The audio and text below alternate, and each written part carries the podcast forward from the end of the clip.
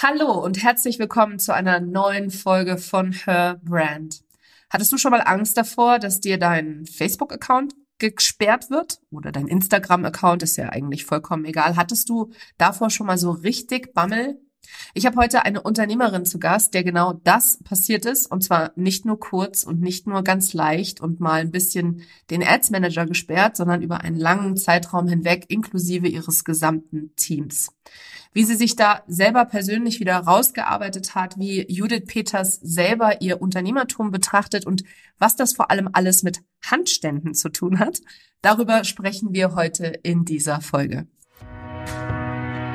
Herzlich willkommen zu Her Brand, deinem Podcast für authentisches Personal Branding von innen nach außen. Ich bin Nicole Wien und ich helfe ehrgeizigen Unternehmerinnen wie dir, ihre wahre Persönlichkeit zu erkennen und selbstbewusst in ihrem Marketing zu verkörpern. Hier teile ich mein Wissen aus mehr als 18 Jahren Erfahrung. Was du bei mir sicher nicht findest, sind dieselben Marketingtrends, über die jeder redet. Dieser Podcast hilft dir, ein richtig erfolgreiches Business nach deinen Regeln zu kreieren. Mit dem Erfolg, den du dir so sehnlichst wünschst. Ohne mehr zu arbeiten oder dich und deine Lieben zu vernachlässigen. Schön, dass du da bist und los geht's. Liebe Judith, herzlich willkommen in meinem Podcast. Ich freue mich mega, dass du heute hier zu Gast bist und ich freue mich auch schon richtig auf dieses Gespräch, weil unser Vorgespräch einfach schon lustig war. Von dem her kann dieses Hauptgespräch nur noch geiler werden. Aber bevor ich loslege mit meinen ersten Fragen an dich, stell dich doch gerne einmal kurz meiner Community vor. Ja, hi Nicole, danke für die Einladung in deinen Podcast. Ich finde es super. Ja, ich bin Judith. Ich blogge seit dem 1. August 2005. Da habe ich zum allerersten Mal den Veröffentlichen-Button geklickt. Damals war ich noch Studentin.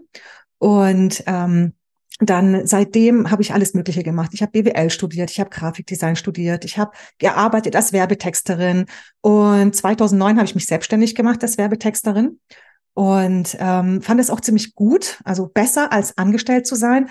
Aber 2018 habe ich dann gemerkt, irgendwie ist das nicht mehr so cool, mit drei Kindern als Freelancerin tätig zu sein. Ich brauchte also eine neue Perspektive, bin dann ins Online-Business eingestiegen und habe dann sage und schreibe drei Jahre lang gebraucht, bis ich mich auf das Bloggen als Thema fokussiert habe, weil ich immer dachte, Bloggen, das kann doch jeder. Es gibt doch YouTube-Videos da draußen. Es gibt doch, kann man doch googeln.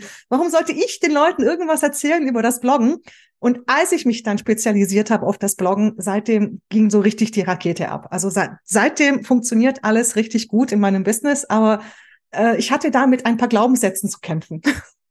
Und wo glaubst du, kamen die her? Super spannend übrigens, ne? Also, weil ich bin mir sicher, das hat ja ein bisschen was mit spitzer Positionierung auch zu tun. Und das höre ich, das habe ich oft gehört. Als ich nur, nur rein noch Positionierung gemacht habe, habe ich das oft gehört. So, nee, das geht nicht, ist zu spitz, das kann ja jeder, weiß doch jeder, muss doch jeder wissen, gibt's doch YouTube-Videos dazu. Erzähl doch mal gerne. So ganz genau weiß ich das, glaube ich, nicht. Aber es kam vielleicht auch daher, dass es für mich so einfach war. Ne? Ich, ich klicke da halt und dann schreibe ich da und dann klicke ich da und dann ist ein Bild drin, dann ist ein Link drin. Ich weiß, wie es geht. Und alle in meinem Umfeld waren auch Blogger und wussten auch, wie es geht. Und dann habe ich halt irgendwie den falschen Schluss gezogen, zu denken, dass jeder weiß, wie es geht. Also irgendwie war das dann so in meinem Kopf, ne, es ist ja so einfach, damit kann ich kein Business aufbauen. Und wenn man halt Bloggen lernen sucht, dann findet man ganz viele Anleitungen und ganz viel kostenlos im Internet. Und es hat mich so ein bisschen davon abgehalten, das dann auch zu machen. Und das war dann so, ja, so eine Mischung aus meiner eigenen Bubble, aber auch so Glaubenssätzen. Und zum Glück habe ich das dann aber aufgelöst. Allerdings, weil ich glaube, das ist sehr erfolgreich, ne? Deine, dein, dein, dein Blogprogramm. Wie heißt das nochmal? Das heißt The Content Society der Content Society, ja auch so ein geiler Name an der Stelle. Ne? Und ich persönlich finde ja das Bloggen, also ich gebe meinen Kundinnen auch immer weiter, dass sie sich auf einen der Longform-Content-Formate fokussieren sollen, also Blog oder Podcast oder YouTube-Videos. Und ich meine, die Königsdisziplin ist natürlich zu podcasten und dann einen Blogartikel daraus zu machen oder umgekehrt.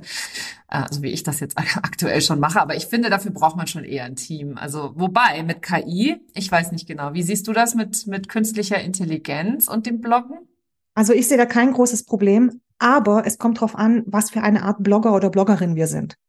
Ich glaube schon, dass viele Blogger äh, Probleme bekommen werden oder sozusagen in, also in Anführungszeichen Konkurrenz durch KI und dass es da einen Verdrängungswettbewerb geben wird, allerdings eher beim technischen Bloggen. Also da, wo es wirklich um die ähm, um den Platz eins bei Google ankommt und die perfekte Erklärung und Leute, die ihren Traffic monetarisieren. Also ganz viele Leute, die mit Affiliate-Links arbeiten. Ich glaube, die werden wirklich in Schwierigkeiten kommen, weil es da so wahnsinnig einfach sein wird, noch bessere Blogartikel mit KI zu generieren.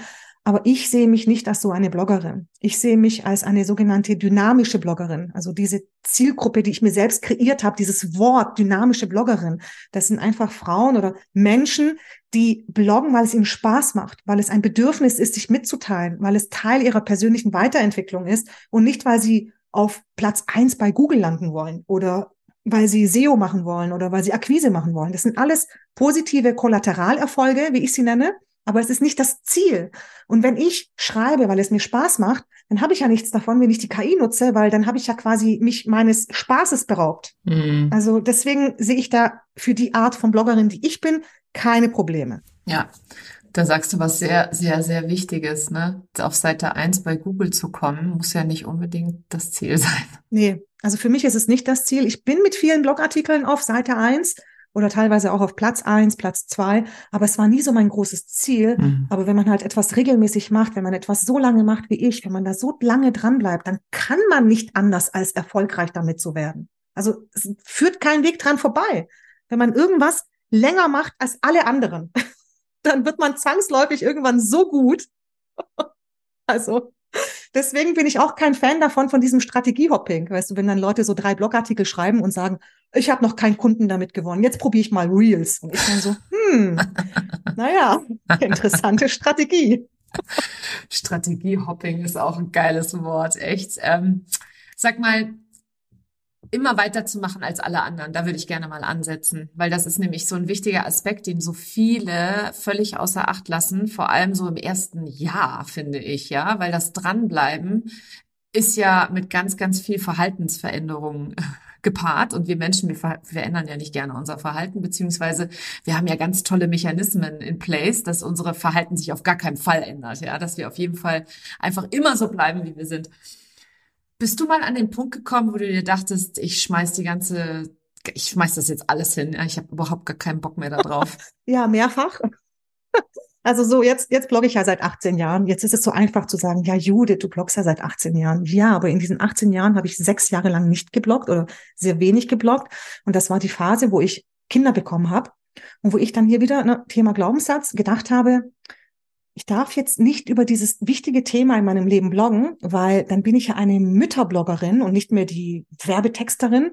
Und dann werde ich nicht mehr ernst genommen und ich darf ja sowieso meine Kinder nicht im Internet zeigen. Das ist ja böse, dann bin ich eine Rabenmutter, bla bla bla. Ich hatte tausend Mindfucks und das hat dann fast dazu geführt, dass ich mit dem Bloggen aufgehört habe. Aber zum Glück bin ich dann wieder aufgewacht. Das war 2017, 18, wo ich dann wieder mit dem Bloggen angefangen habe. Und seitdem habe ich das nicht mehr, dass ich das so über den Haufen werfen möchte. Aber ich kenne dieses Gefühl und ich weiß, wie sehr oder wie leicht es ist, dem so zu verfallen und dann zu sagen, ach, das hat nichts gebracht. Mhm. Aber wenn man da weitermacht, wenn man über diese, ne, über diese Mulde einmal so drüber springt, dann ich weiß nicht, da kann man eigentlich alles erreichen. Es ist so wahr, was du gerade sagst. Ähm, ich podcaste seit mittlerweile dreieinhalb Jahren. Und wenn ich das jede Woche übrigens, und wenn ich das jemandem erzähle, der guckt mich an und sagt, was? 187 Podcast-Folgen? Das ist ja der Wahnsinn. Und ich denke mir immer so, ist doch nix. Ich bin immer noch nicht gut genug, groß genug, weit genug, etc. Und ich finde das immer so spannend, ähm, weil mir das auch lange Zeit gar nicht bewusst war, dass dieses einfach weitermachen, das ist, was so vielen Leuten so unglaublich schwer fällt. Dieses dann doch, auch wenn vielleicht das Gefühl da ist, dass da keine Resonanz ist, dass wir so ins Leere kommunizieren, ja. Das passiert auch oft im Social Media Kontext, ne, dass wir irgendwas in den Stories teilen oder im Feed teilen und du denkst dir, boah, das muss durch die Decke gehen und das sind halt echt Crickets, ja. Also es ist Stille, Stille und du denkst dir so, okay, und jetzt? Was mache ich denn jetzt? Ja, auch mit Produkten übrigens, mit Angeboten. Ne? Du entwickelst ein Angebot und denkst dir, boah, krasser No-Brainer, das müssen die Leute kaufen, die müssen ausflippen, weil es so geil ist. Und dann passiert das einfach nicht, dass die so ausflippen, wie wir uns das vorstellen. Aber dann einfach weiterzumachen. ich habe auch schon alles erlebt. Ich habe Crickets erlebt. Ich habe Webinare erlebt, da war ich mit einer Person drin und dann hat sie nicht, auch noch nicht gekauft. Also es war wirklich der Mega-Fail. habe schon wirklich alles durchlebt, aber ich habe dann einfach immer weitergemacht und ich glaube, na, die Leute fragen mich immer, was ist mein Erfolgsgeheimnis? Und ich immer so völlig ratlos, so, pff, keine Ahnung, ich mach's halt irgendwie oder ich, ich bleib halt dran, ich höre halt nicht auf, so wie viele andere, die halt beim ersten Problem gleich das Handtuch werfen und sagen, ah, das war nichts für mich, das war nicht das Richtige, das war nicht die richtige Strategie oder das war nicht für mich bestimmt. Und ich immer so, hä? So, was, was sind das für Gedankengänge? Ich kann es gar nicht nachvollziehen, weil wenn ich das will, dann ist es für mich bestimmt. Ich muss es halt nur irgendwie zum Laufen bringen. Und auch eine wichtige oder eine interessante äh, Information ist, wenn wir 20 Mal etwas machen, also 20 Blogartikel schreiben oder 20 Podcasts, sind wir damit rein rechnerisch im Top 1% von allen, die das jemals gemacht haben. Krass. Das muss man sich mal auf der Zunge zergehen lassen. 99 Prozent der Menschen haben geben vor, der, vor dem 20. auf. Und das ist gar nicht so viel, wenn wir uns das mal überlegen. Mhm. 50 Prozent geben vor dem vierten auf. Die Hälfte der Blogs im Internet sind nicht über vier Blogartikel hinausgekommen. Wir müssen also nur fünf schreiben. Schon, schon sind wir in der erfolgreichen Hälfte. Wenn wir dann noch 15 schreiben, sind wir im erfolgreichen einen Prozent. Also, das ist doch ganz, das, das ist doch machbar. Na klar. Denke ich mir jedes Mal. Das ist doch nicht so, das ist nicht so krass. Das ist, ich muss nicht 100 machen. Ich muss erstmal nur 20 machen. Und wenn ich 20 gemacht habe, bin ich gut genug, um 30 zu machen, um 40 zu machen. So, und da kann man anfangen, weil viele Leute setzen sich diese Stufen viel zu hoch, was sie können müssen, was sie erreichen müssen oder keine Ahnung. Ich denke mir dann so, schreib doch erstmal vier Blogartikel. So ist es ja. Und auch das mit dem Podcasten, als ich die Statistik gesehen habe, habe ich mir gedacht, krass, der Podcast ist erfolgreich no matter what, ja. Also egal wie die Einschaltquoten, die Downloads oder sonst Abonnentenzahlen, völlig vollkommen egal, weil es einfach so viele Folgen gibt. Und äh, ich bin, ich habe im Sommer habe ich einen Vortrag gehalten auf einer Messe und da hat mich ähm, eine Frau gefragt, warum oder was mich dafür qualifiziert, dass ich äh, über Personal Branding von innen nach außen spreche. Und dann habe ich zu ihr gesagt, ähm, ich weiß nicht, ich habe einen Podcast mit über 170 Folgen damals noch zu dem Thema. Und dann hat sie gesagt, mit wie viel Folgen? Ich so, ja, mit 170, aber ich bin mir nicht sicher, ob mich das dafür qualifiziert. Und dann sagte sie so, äh, ich würde schon sagen, dass das mal eine Qualifikation ist, die man stehen lassen kann. ja, und es ist halt so oft so, ähm, ich weiß noch, als ich angefangen habe, und das würde mich mal interessieren, wie das für dich war, so dieses aller, allererste Jahr im Online-Business. Wie hast du dich da gefühlt? Also das ist, äh, das war 2018, mein allererstes Jahr. Und das war für mich ähm, erstmal, also das war ein Jahr, in dem ich gefühlt fünf Jahre erlebt habe. Also das war so intensiv, das war so viel und es hatte so viele Abschnitte, die auch alle völlig unterschiedlich waren. Da war zum Beispiel der Anfang, wo ich in dieses Abenteuer so reingepurzelt bin, wie so Alice im Wunderland in den Hasenbau stürzt oder irgendwie so, keine Ahnung, und mich dann gefragt habe, was mache ich hier eigentlich? Bin ich hier richtig? ähm, dann, dann war das die, Fra die Phase, wo ich dachte, ich kann doch gar nichts beibringen. So, ich war damals Werbetexterin und es war eine ganz schlimme Phase für mich, weil ich habe erstmal, ne, ich habe so einen Kurs gebucht zum Thema Online-Business-Aufbau und dann habe ich erst, nachdem ich gebucht habe, festgestellt, es geht darum, einen Kurs zu machen. Und ich so, über was soll ich denn einen Kurs machen? Ich habe doch keine Ahnung, ich kann das doch nicht beibringen. Ich habe immer gedacht, diese Kreativität, die ich habe, die ist halt so quasi wie so Gott gegeben. Es ist irgendwie so ein Talent und das kann man nicht in so ein Framework packen. Ich kann das nicht erklären. Und als ich dann aber verstanden habe, dass ich das sehr wohl erklären kann, dann fing da so, dann fing dieses Jahr an, so so so so spannend zu werden. Und das war, also das war ein Wechselbad der Gefühle dieses erste Jahr, aber auch hier, ne, ich habe es halt einfach gemacht. Also ich habe halt meinen ersten Online-Kurs gemacht, obwohl ich tausend Zweifel hatte. So, wer bin ich, den Leuten zu erklären, wie man die Webseitentexte schreibt? Wer bin ich, den Leuten irgendwas übers Bloggen zu erzählen? Ich habe doch erst nur tausend Blogartikel oder so. Also so völlig, völlig bescheuert. Heute denke ich mir so, boah, hätte ich mir mal meine Energie nicht damit geraubt, mir so viele Zweifel so zu machen. Ich, ich wäre so viel schneller vorangekommen. Es ist echt krass. Aber gut, ich meine, es lief trotzdem, ne? Das ganze Jahr, das ganze erste Jahr lief dann, war auch gut, war auch sehr lehrreich. Und am Ende des ersten Jahres habe ich tatsächlich meinen ersten knapp fünfstelligen Launch gemacht. Das war für mich damals so, boah, mit Online-Business kann man Geld verdienen. Das war, das war unglaublich, dieses erste Jahr. Mhm. Ich habe mich im ersten Jahr wie so ein, wie so ein aufgescheuchtes Huhn gefühlt, ja. Also ich bin irgendwie durch die Gegend gerannt habe irgendwie irgendwo irgendwas gemacht, ja, und irgendwie versucht da eine Struktur reinzubringen. Und äh, ich bin ja auch, wir haben uns ja auch in demselben Programm kennengelernt sozusagen. Da kriegst du ja eine gewisse Struktur vorgegeben, die ja verhindern soll, dass man in, in Überforderung verfällt. Ich war trotzdem überfordert, weil äh, das einfach, weil das einfach, ich finde, das gehört dazu. Ja, also ich habe mittlerweile glaube ich tatsächlich, dass ein, eine gewisse Überforderung immer, wenn du Wachstumsschritte mhm. gehst, mhm wenn du aus ja. der Komfortzone gehst, die gehört einfach dazu. Die Mindfucks gehören dazu, die, die Überforderung gehört dazu, dieser Gedanke, so Gott, was mache ich hier eigentlich? Ja, ich habe eigentlich gar keine Ahnung, was ich hier mache. Ja, wir schauen, was jetzt pass passiert. Und alle anderen gucken dich an und sagen, boah, ist ja so krass, was du machst. Und ich denke mir so, was mache ich denn? Weißt du, in diesem ersten Jahr, die Leute haben mir erzählt, so, ja, und du bist so ein Star und du bist so emporgeschossen und an uns vorbei. Und ich so, was? Ich? von wem redest du, ja? Also es war wirklich so, dieses Selbstbild und das Fremdbild waren für mich vieler, in vielerlei Hinsicht ganz oft für vollkommen verschoben. Und ist es tatsächlich immer noch, wenn ich einen Wachstumsschritt mache. Also ich stelle das heute immer noch fest, wo mein Business mittlerweile mehrfach sechsstellig ist und ich nicht, nicht mehr diese Anfangsschmerzen habe, komme ich mir trotzdem manchmal noch so wie so ein aufgescheuchtes Huhn vor. Ja, es gibt halt andere Schmerzen. Also es sind halt nicht mehr diese An Einsteiger- oder Anfängerschmerzen, sondern es sind halt einfach Next Level Schmerzen. So, also das habe ich dann auch. Und auch ich denke mir dann manchmal so, was mache ich eigentlich? Und ich bin dann immer wieder so, ich bin dann immer wieder so berührt, wenn ich dann zum Beispiel auf so ein, auf so ein Event gehe, wo wir uns dann am Wochenende gesehen haben und Leute sagen dann, Judith, ich traue mich jetzt endlich, dich anzusprechen. das ist so, so schön. Und ich denke mir dann so, boah, krass, auch hier wieder Selbstbild, Fremdbild, so, oh Mann, das ist echt abgefahren. Es ist total abgefahren. Oder wenn jemand dann sagt, ey, wenn ich mich dann so vorstelle, hallo, ich bin Nicole. Ja, Nicole Wen? Ich höre deinen Podcast und ich denke mir so, cool, ja, danke. Ja, geil. du hörst meinen Podcast. Ich danke dir. Ich freue mich total, dass du meinen Podcast hörst. Ähm, Judith, du hast ja auch Herausforderungen gehabt, die etwas ungewöhnlicher sind, würde ich mal sagen, etwas ungewöhnlicher Natur. Ähm, nämlich, du bist von Meta gesperrt worden. Und zwar nicht nur so ein bisschen. Das hast du mir an dem Wochenende erzählt, sondern richtig hardcore. Und ähm, es wabert ja so als, als Thema immer wieder. Ne? Warum reden wir über Langform-Content-Formate? Weil halt die Leute googeln und nicht bei Instagram suchen. Ähm, es kann der, es kann der Werbe Anzeigenmanager gesperrt werden.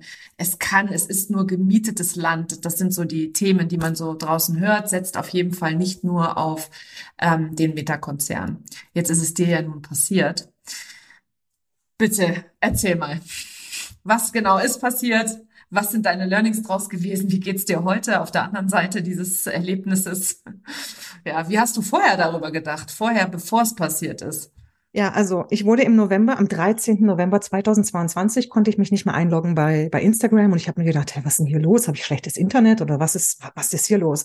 Und dann habe ich irgendwie so, so scheibchenweise kam dann so alles, alles ans Licht. Ich wurde gesperrt, weil mein Konto gehackt wurde von Leuten, die mein Werbekonto, äh, Werbemanager ausnehmen wollten.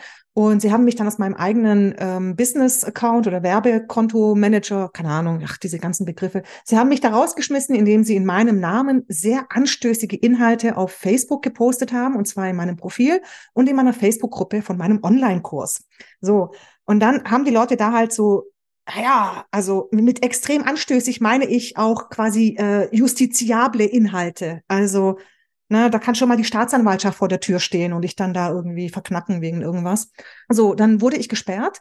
Und nicht nur ich, sondern alle Admins aus dieser Facebook-Gruppe, also von meinem Online-Kurs. Ich hatte ja mehrere Admins, weil die wollten da ja auch posten, ne, und die sind dann ja auch im Team. Also insgesamt waren wir neun Leute, waren alle gesperrt, auf Lebenszeit.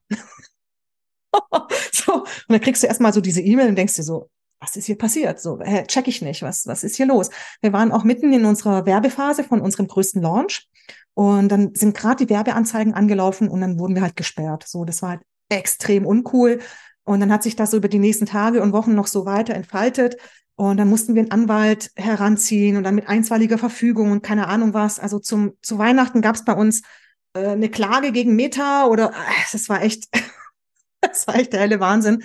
Kurz vor Silvester konnten wir dann unsere Teammitglieder endlich freikriegen. Die haben dann wieder alles zurückbekommen. Ähm, aber bei uns hat es ein halbes Jahr gedauert, bis Facebook auch unser Werbekonto einfach wiederhergestellt hat. Also das hat echt ultra lang gedauert. Und man denkt sich so, wie kann denn das so lange gehen? Weißt du, wie kann denn das alles so, so holprig sein? Und wie kann es denn sein, dass man mit einem Knopfdruck alles sperren kann, aber nicht auch wieder äh, wiederherstellen? Also Fragen über Fragen. Ich habe darüber einen sehr ausführlichen Blogartikel geschrieben, weil es hatte wirklich sehr viele Wendungen und ich weiß nicht was. Und ähm, aber schon damals, als das passiert ist, habe ich gesagt, in einem Jahr wird das nur noch eine Anekdote in meinem Leben sein. Tada, hier bin ich und lache darüber. Ein Jahr später. Und denke mir dann so, boah, war das mhm. ein Scheiß, aber das war auch so unfassbar lehrreich. Und ja, was habe ich davor gedacht? Davor, bevor mir das passiert ist, habe ich immer gesagt, ich sollte mal meine Facebook-Gruppe irgendwo anders hinmachen, weil wer weiß, wenn irgendwas mal passiert. Zudem war mein Gedanke schon damals, ich will nicht, dass meine Bloggerinnen in meinem Kurs ständig auf Facebook abhängen. Sie sollen die Zeit lieber investieren, um ihren Longform-Content zu schreiben, um Blogartikel zu schreiben, weil wie oft kennst du das so? Hey, ich will nur mal kurz checken, ob jemand mir was geantwortet hat und dann versumpfst du aber so, weil da noch eine Benachrichtigung ist, weil da noch ein witziges Video ist und dann schaust du dir ein Reel an und dann kommt das nächste Reel und schon bist du eine halbe Stunde im Internet. In dieser Zeit hättest du locker die Gliederung deines Blogartikels schreiben können. Locker. Oder die ersten 500 Wörter. So, und das war so mein Gedanke. Ich möchte nicht, dass meine, meine Leute, meine Bloggerinnen ständig auf Facebook abhängen. Und ein anderer Gedanke war noch, ich sollte mal meine Domain umstellen von damals sympathexter.com auf meinen eigenen Namen, judithpeters.de. So, und dieser Facebook-Fuck-up hat dann dazu geführt, dass wir das beides gemacht haben, so quasi hoppla hopp. Ne? Es musste dann sein. Es war auch nicht ganz freiwillig. Ähm, aber es war dann trotzdem etwas Positives, was ich aus dieser negativen Erfahrung ziehen konnte. Ich bin jetzt nicht der Typ, der sagt, alles passiert aus einem Grund und es hat schon sein Gutes, sondern ich bin der Typ, der sagt, egal was Schlimmes passiert, ich schaue, was ich Positives daraus ziehen kann für mich und ich werde schon irgendwas finden, was positiv ist.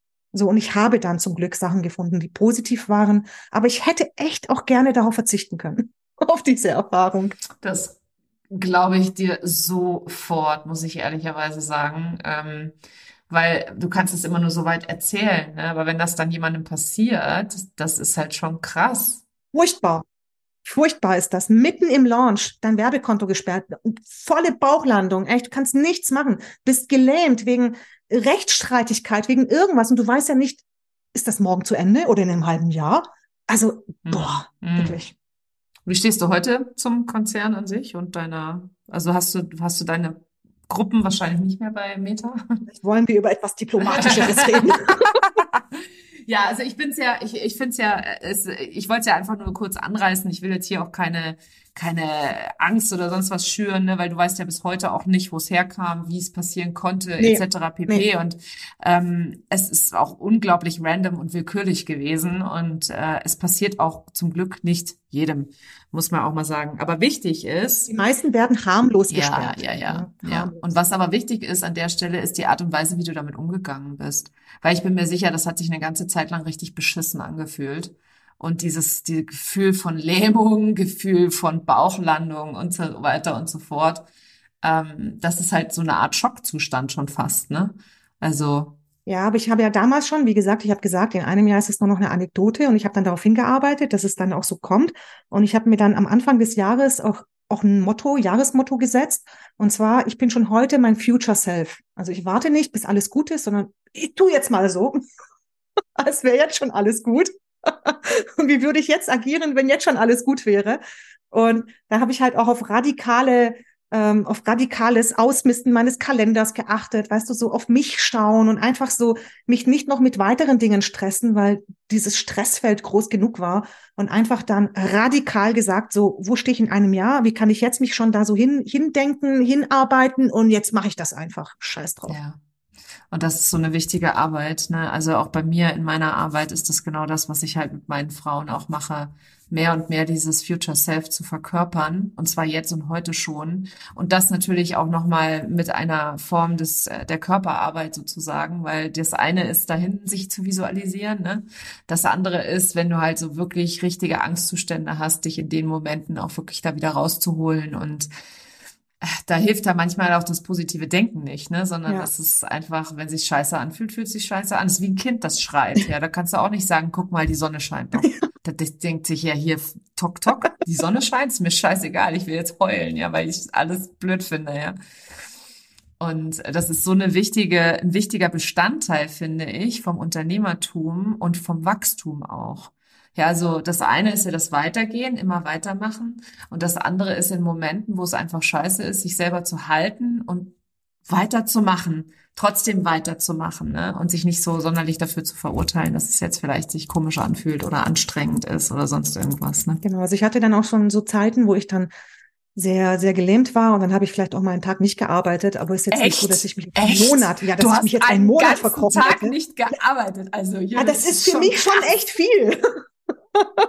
so, ich gehe jetzt mal nur zum Ikea, um dort, keine Ahnung, Köttbullar zu essen. weißt du, so, so ein Tag. Und um drei Kerzen zu kaufen. Du warst also So. noch nicht mal bei Ikea, weil du das Kinderzimmer umgebaut hast, sondern du hast Nee. das, nee.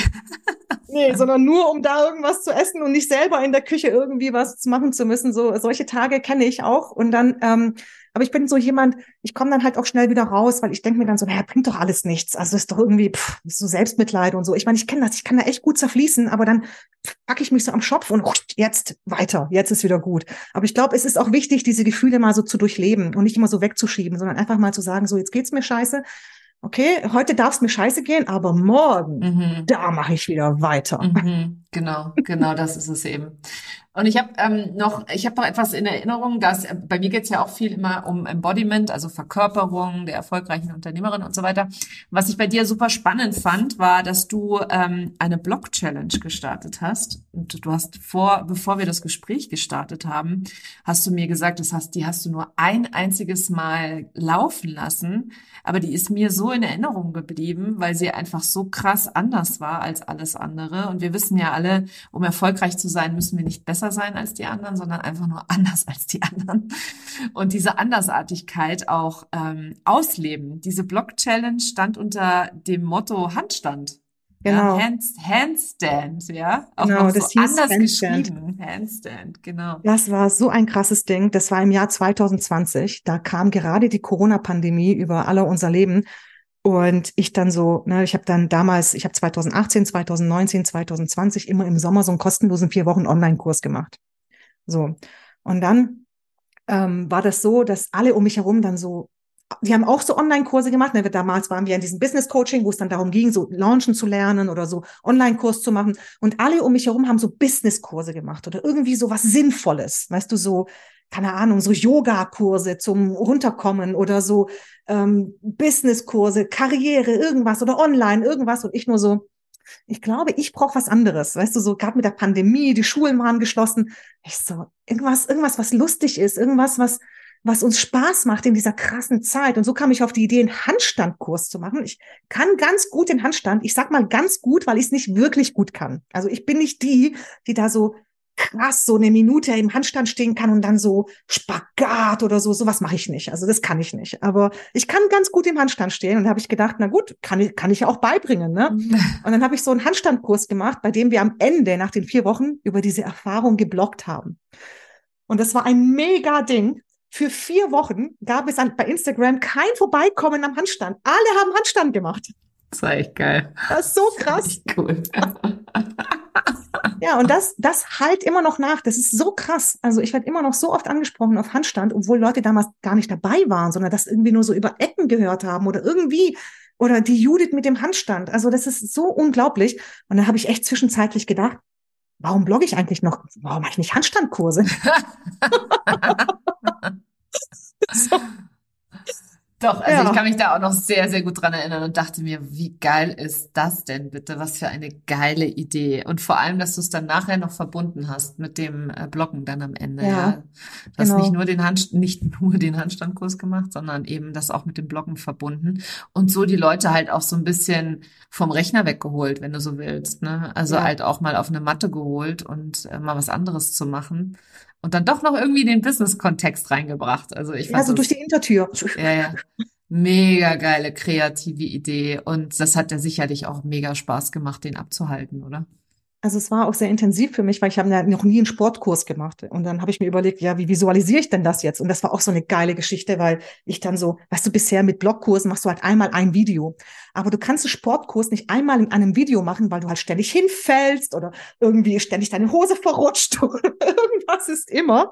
Und ich dann so, oh shit, ey, wie mache ich denn das jetzt? Und dann kam ich auf die Idee, das mit einem Trello-Board zu machen, wo jede Übung eine eigene Karte war. Und ich habe dann so kurze Videos gemacht von den Übungen und die habe ich dann so in die Karten reingemacht als GIFs. Also heute denke ich mir so, boah, was ich damals gemacht habe. Ich habe damals 300 Videos gemacht, wie ich irgendwelche Übungen mache und das dann irgendwie so zusammengestückelt und es war ein krasses, geiles Ding, das ich heute immer noch benutze für meine Trainings. Und äh, das ist einfach immer noch gut, obwohl das jetzt schon seit dreieinhalb Jahren, also das ist dreieinhalb Jahre her. Und das ist immer noch so zeitlos und so witzig und kreativ. Also krass, ja. Da muss ja, ich, ich mir echt ja. mal selber ja, finde ich auch. Ich finde, kannst du auch mal, äh, also ich finde im Allgemeinen, du bist äh, sehr, du, du lebst deine Andersartigkeit total aus, finde ich, in deinem Content auch und äh, also von mir mal zurückgespiegelt an der Stelle. Und das finde ich halt so cool und das finde ich halt das, was dich eben auch abhebt, wenn ich mir andere angucke, die was Ähnliches anbieten, ne? Weil dasselbe ist es ja nie, sondern es ist ja immer nur ähnlich, wenn dann, ne? Also die, ja. jemand, der anderen das Bloggen beibringt und ähm, das finde ich schon ziemlich cool, wie du das da immer wieder auch aufbereitest und mit Spaß da dran bist, weil du da auch, glaube ich, voll drin aufgehst, oder? Dir taugt das. Es ist halt einfach, genau, es macht halt Spaß, es ist cool. Ich bin eh so, so, so ein Typ, der halt gerne aus Spaß agiert und nicht aus, oh, ich muss jetzt aber hier businessmäßig und ich muss jetzt launchen oder ich muss jetzt irgendwas, sondern ich mache halt Dinge, die mir Spaß machen. Ich glaube, das spüren dann die Menschen auch und Kreativität macht mir halt Spaß und das ist einfach alles so, ja, so anders getrieben bei mir. Also, so nicht, nicht so immer auf Blick, mit, mit Blick auf Zahlen, auf Umsatzzahlen, auf irgendwas. Natürlich habe ich die auch im Blick. Aber wenn mir das alles keinen Spaß macht, was bringt es mir dann? Was bringt es mir dann, ein mehrfach sechsstelliges Unternehmen zu haben, wenn ich mich morgens zu meinem Computer quälen muss? Das ist doch blöd. Also. 100 Prozent. Ja, 100%. deswegen ist doch viel geiler, wenn ich aus Spaß heraus agiere. Und bei mir war das sowieso immer so, zum Beispiel auch in der Schule und überall, ich war nie in irgendwas die Beste. So, und dann fängt man halt an, sich zu überlegen, So was mache ich, wenn ich in nichts die Beste bin. So was, was setzt mich dann ab von den anderen? In was kann ich mich denn dann unterscheiden?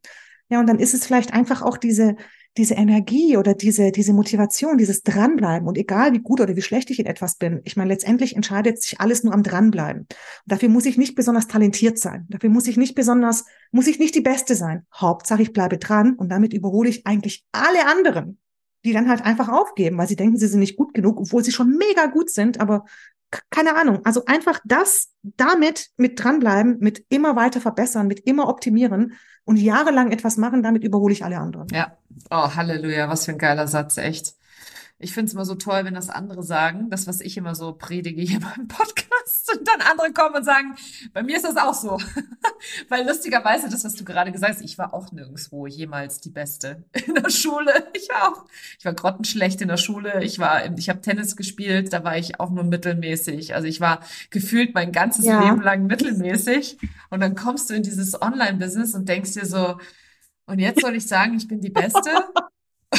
ich bin Expertin. Jetzt soll ich mich Expertin nennen. Wie soll das gehen? Ja? Also wirklich. Ähm, und das aber halt auch zulassen oder zu erlauben. Und du hast auch noch was so Geiles gesagt. Wenn ich weiter optimiere, nur dranbleibe, dann werde ich auch immer besser, ja. Und ich glaube, das ist auch nochmal so eine Kerneigenschaft, dieses Dazulernen, weitermachen, ähm, es, ob, es verbessern, aber nicht von einem Ort des Ich bin nicht gut genug, sondern von einem Ort der Kreativität, des Spaßes und der Freude einfach zu wachsen, ja. Und ich glaube, da ist so ein, so ein wichtiger Shift für so viele, die am Anfang verbissen versuchen, ein Übernachterfolg zu werden, wo wir alle wissen, kein Übernachterfolg war ein Übernachterfolg. Das wissen wir einfach alle. Ähm, und wenn die Masse anfängt von dir zu erfahren oder dich kennenlernt in deinem äh, Metier oder in deinem, in deiner Nische, dann war es meist so, dass vorher schon viel vorangegangen ist. Und das war zum Beispiel einer meiner größten Mindfucks. Ich bin ins Online-Business gestartet und habe völlig außer Acht gelassen, was ich die 18 Jahre davor in meiner Karriere getan habe, das Studium, das ich absolviert habe, die Karriere, die ich hatte. Und ich habe mir gedacht, ich kann ja kein Online-Business, also bin ich ja niemand. Und das ist auch so ein, so ein Gedanke, den ja so viele haben. Ne? So, oh, du bist ja schon so weit. Ja, ich habe aber früher auch gedacht, ich bin überhaupt niemand. Ja. Ja. ja, bei mir war das dann eben auch so. Ich bin ins Online-Business gestartet. Ich habe als, als Texterin davor, nur für Werbeagenturen, für Unternehmen, habe ich zahlreiche Awards gewonnen. Aber plötzlich war das dann so quasi wie so weggefegt, weil ich habe ja quasi wieder bei Null angefangen. So habe ich zumindest gedacht. Und dann erst später wurde mir dann klar, ich darf sehr wohl darauf aufbauen und ich darf sehr wohl auch das benutzen als als etwas, als Asset in meinem Unternehmen. Und dann hatte ich so einen Freund, der hat mich dann so richtig, ähm, der hat mir dann so einen richtigen, äh, wie soll ich sagen, freundlichen Arschtritt gegeben, dass ich endlich mal die Awards auf meiner Webseite präsentiere. Was habe ich mich auch nie getraut, weil ich dann immer gesagt habe, ja, aber das war doch mit den Agenturen und das, das haben ja auch Grafiker umgesetzt. Es war nicht ich alleine, die diesen Award gewonnen hat. Keine Ahnung, was ich mir dabei gedacht habe, aber das sind so, das sind so Schritte, die man halt geht und man wächst da halt rein in diese, ja, ich, ich bin super und ich darf das auch sagen. So, es ist, es ist kein, kein schlechtes, ich, ich bin kein schlechter Mensch, wenn ich sage, dass ich gut bin in dem, was ich tue. Also es ist so krass, wie ich das am Anfang immer vermieden habe, mhm. zu sagen, dass ich gut bin. Halleluja, haben wir alle, glaube ich. Wir haben das alle vermieden zu sagen und dann Angst gehabt, dass dann irgendeiner denken könnte, dass wir angeben. Das habe ich auch des mhm. öfteren Mal in meiner Academy, dass die Leute dann sagen, nee, also ich will ja nicht, ich will mich ja nicht aufdrängen. Ich möchte ja nicht angeben. Ich möchte ja nicht so tun, als wäre ich jemand anderes. Und sage ich immer, das, darum geht's nicht. Es geht darum, dass das, was da ist, einfach mal überhaupt zu erwähnen, ja, und mal da das Licht ein bisschen aufzudrehen. Auch jetzt kommt bei mir die Sonne rein, wo ich das gerade sage. Äh, das Licht so ein bisschen aufzudrehen an der Stelle auf genau diese Eigenschaft in der äh, Erfahrung oder im, im, im, im Lebenslauf oder sonst was mal zu sagen, hey, das war richtig geil, was ich da gemacht habe. Ich habe jahrelang nicht erzählt, dass ich äh, in der Formel 1 gearbeitet habe. Und die Leute immer so, wo hast du gearbeitet? Das ist ja krass, ja, weil das ist auch immer so ein, das ist auch immer so ein Gesprächsstarter, wenn ich das erzähle. Aber ich habe gedacht, das hat, tut ja nichts zur Sache.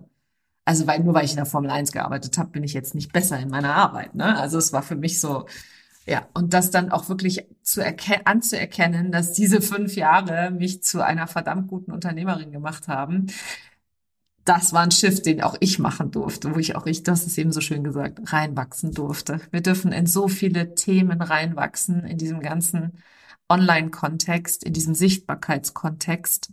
Und ich finde es immer wieder bemerkenswert, wie viele Menschen doch glauben, dass es schnell geht, über Nacht geht, in einem Jahr passiert.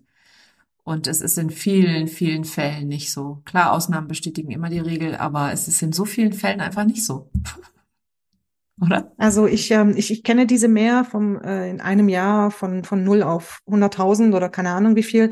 Kann bestimmt mal funktionieren, aber ähm, das ist ja dann meistens nicht wirklich von null, sondern du hast ja meistens eine Ausbildung oder du hast meistens irgendwas, wo du richtig viel Erfahrung gesammelt hast oder irgendwas. Du baust ja nicht komplett auf null irgendwas auf, sondern du baust immer auf deinem auf deinem Wissensstand auf und den hast du dir erarbeitet, den hast du jahrelang erarbeitet. Also deswegen, das muss man ja auch noch mit reinzählen und nicht einfach nur ab heute starte ich mein Online-Business. Aber jetzt ist, jetzt ist Tag null. Also das ist es ja nicht, sondern da war schon ganz viel davor. Und ich bin jetzt auch kein Fan zu sagen, ja gut, äh, irgendwie in einem Jahr oder so. Aber ich glaube, dass die meisten Leute trotzdem in einem Jahr sehr viel mehr erreichen könnten, als sie sich oft zutrauen. So, und ich glaube, dass das halt oft etwas ist, dass sie das gar nicht sehen, dass sie das gar nicht so glauben. Dann, dann haben sie so immer so, vielleicht so niedrige Ambitionen, dass sie dann sagen, ja, in einem Jahr würde ich vielleicht gerne 3000 Euro verdienen oder so. Und ich denke mir dann so, wie pro Woche oder pro Tag oder, oder wie? also, also, was meinen Sie damit? Ja, und ich glaube, dass wir da schon größer oder viele, dass, dass viele schon größer träumen dürfen oder einfach auch höhere Ziele haben können. In einem Jahr kann man verdammt viel erreichen. Vielleicht nicht sofort irgendwie die Million, aber naja, man hat ja noch Jahr zwei, drei, vier, fünf und so weiter. Ich bin auch gestartet, muss ich auch ehrlich sagen, in dieses Online-Business und habe gedacht, ich fange bei null an. Äh, ich habe auch gedacht, ich würde in einem Jahr, äh, also wenn ich die, in einem Jahr nicht die Million habe, dann bin ich sowieso ein Versager. Und Also ich hatte echt die größten Herausforderungen. Und du lachst, ja. Ich habe das voll ernst gemeint. Ja, das ist ja. witzig, wenn man das dann jetzt so hört. Ja. Und habe dann nach diesem ersten Jahr gedacht, okay, ich habe vollkommen versagt. Ja, dabei habe ich, ich habe, also ich habe im ersten äh, Online-Business-Jahr 100.000 Euro Umsatz gemacht und habe mich vollkommen als Versagerin gefühlt. Und das ist das Spannende daran, weil diese Erwartungshaltung, die ich an mich selber hatte, einfach so irrwitzig war und so völlig Aber das geht verdammt vielen so. Und diese Mehr, hast du es eben so schön genannt, ähm, die gibt's ja in vielerlei Kontexten ja auch. Ne? Und ich bin immer wieder überrascht, wie hartnäckig sich das hält, ja. Obwohl jeder darüber redet, obwohl jeder erzählt, ja, du siehst mich jetzt da, wo ich bin und lernst mich jetzt kennen und denkst dir, die ist über Nacht emporgeschossen, aber nee, ich habe jetzt gerade fünf Jahre daran gearbeitet und ich habe jeden verdammten Mindfuck durch, durchlebt, jedes Tal durchschifft und ich habe weiter geblockt oder weiter gepodcastet etc. Und jetzt kommst du daher und denkst, das muss über Nacht passiert sein, nur weil ich dir halt jetzt gerade erst begegne. Und so ist es halt in, dem, in vielerlei Hinsicht einfach nicht. So ist es nicht. Ja, es, ich glaube, es liegt auch daran, dass es einfach angenehmer ist, sich, das, sich dieser Vorstellung hinzugeben. So, und dann blendet man einfach alles aus, was irgendwie nach Arbeit riechen könnte oder irgendwie nach Aufwand. und, und das ist halt verdammt viel Arbeit, was wir da hinein investiert haben.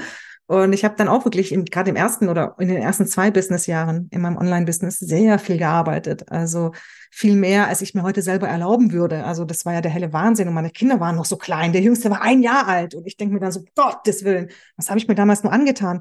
Aber ich glaube, damals war das einfach auch notwendig. Es waren halt diese Wachstumsschritte, die ich gegangen bin. Und es war einfach eine Zeit, in der ich wahnsinnig viel gelernt habe. Und ohne das würde ich heute nicht hier stehen und darüber jetzt so ne, vielleicht nicht lachen, aber das so wohlwollend so akzeptieren, dass das halt Teil meiner Vergangenheit war und mich so ein bisschen über mich selber und meine Mindfucks amüsieren, dass ich so negativ über mich glauben oder über mich denken konnte. Das ist so krass.